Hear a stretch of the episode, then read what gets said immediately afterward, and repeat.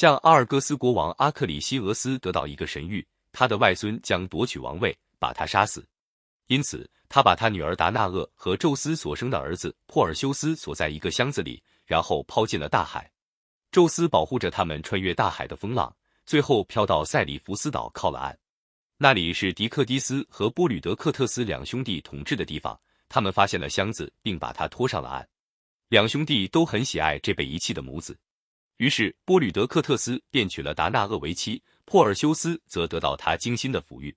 珀尔修斯长成一个魁梧的成年人以后，他的继父鼓励他外出探险，建功立业，这正符合这个勇敢的青年的心愿。父子二人很快就取得了一致的意见，让珀尔修斯去砍下莫杜萨可怕的头，然后把他带回塞里福斯，交给国王。珀尔修斯在诸神的引导下来到远方的一个地方。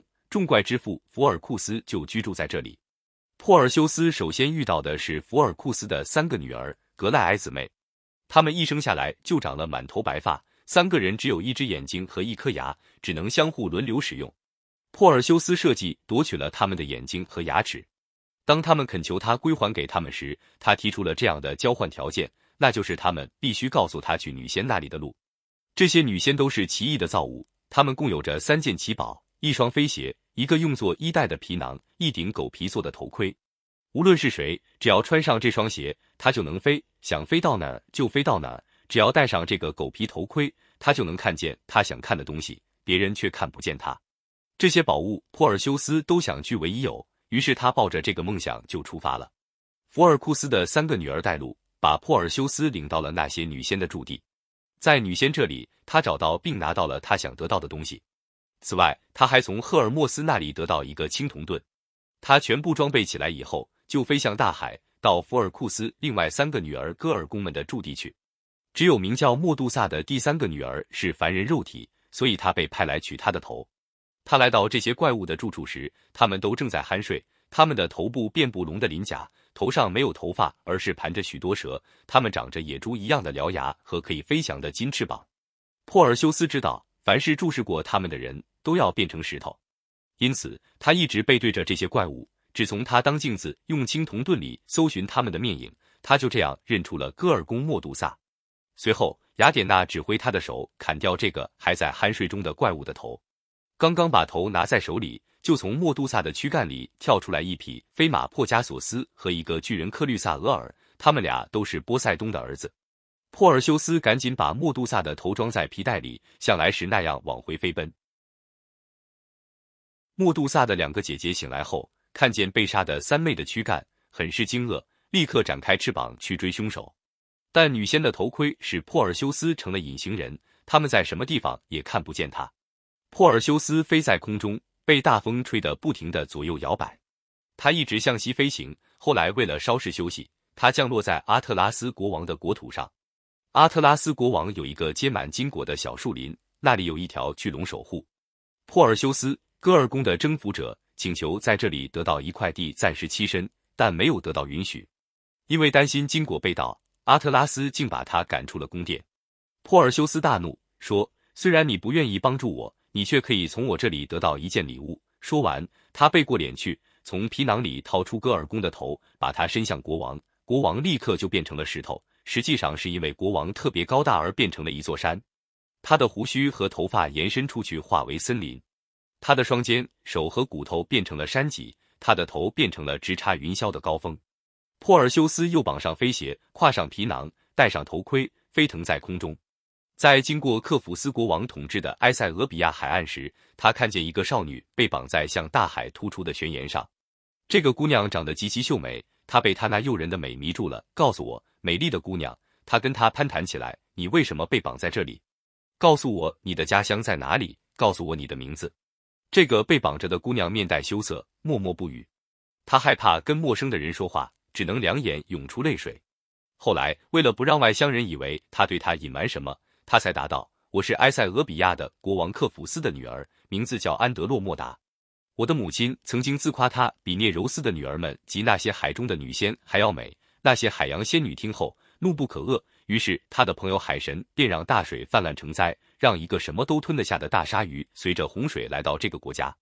一道神谕这样宣誓：只有把我国王的女儿抛出去喂鲨鱼，才能躲过这场灾难。我的父亲被逼无奈，在绝望中只好把我锁在这个悬崖上。他最后一句话还没说完，汹涌的波涛就哗的一声分开，从海底猛然钻出一个怪物，他用宽大的胸脯卧在水面上。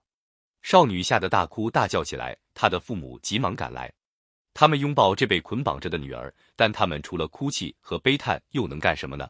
珀尔修斯见状，马上说出了自己的来历，并对少女的父母说：“现在我要救她，并且向她求婚。你们接受我的这个条件吗？在这样的处境下，谁还会犹豫呢？”万分喜悦的父母不仅答应把女儿嫁给他，而且许诺把自己的王国做嫁妆。这当，那个怪物像一只快船似的游了过来，离悬崖只有一头石那么远。珀尔修斯突然脚一踏地，一下子腾到云端。怪物看到海面上人的影子，立刻狂暴地向他追去。珀尔修斯像一只雄鹰从空中冲下来，腾空踏在怪物的背上，用杀死莫杜萨的剑刺入大鲨鱼的身体。他刚把宝剑拔出来，那受伤的大鲨鱼就忽而高高地跳到空中，忽而沉入海涛，像一只被猎犬追逐的野猪似的狂吼。珀尔修斯左一剑右一剑的刺他。直至嫣红的血鼓鼓的从他的咽喉往外冒，这巨大的怪物才断了气，被海浪卷走。珀尔修斯跳上岸来，解开捆绑少女的锁链。那少女在他为他开始时，不断的用眼神向他表示感谢。他的父母不失前言，马上为他们举行了盛大的婚礼。正在婚宴兴高采烈的举行时，国王城堡的前院忽然响起了一阵吵嚷，原来是国王克弗斯的弟弟菲纽斯来了。过去，他曾向他的侄女安德洛莫达求过婚，但在最近遇到灾难时，他抛弃了她。现在，他带着一队武士来重提他的要求。他挥舞着长矛闯进结婚典礼的礼堂，对着珀尔修斯喊叫道：“瞧着我，你这个外来的小子！我要为我的被抢走的未婚妻报仇了！”说着，他就摆开架势，准备用矛刺杀。国王克弗斯见了，立刻站起来呵斥他：“胡说！我的兄弟，你怎么会想到干这种不知羞耻的事情？”不是珀尔修斯抢走了你的未婚妻，当我们被迫让他牺牲的时候，是你抛弃了他。你眼睁睁的看着他被绑在悬崖上，那时你既没有以叔叔的身份，也没有以未婚夫的情谊救助他。为什么你不自己从悬崖上把他解救下来呢？现在这个人救了他，而且由于救了我的女儿，而使我的晚年得到安慰，你至少不该搅扰他吧？菲纽斯不回答。他只是转动着愤怒的目光，一会看看他的哥哥，一会看看他的情敌，好像是在考虑首先应该对谁下手。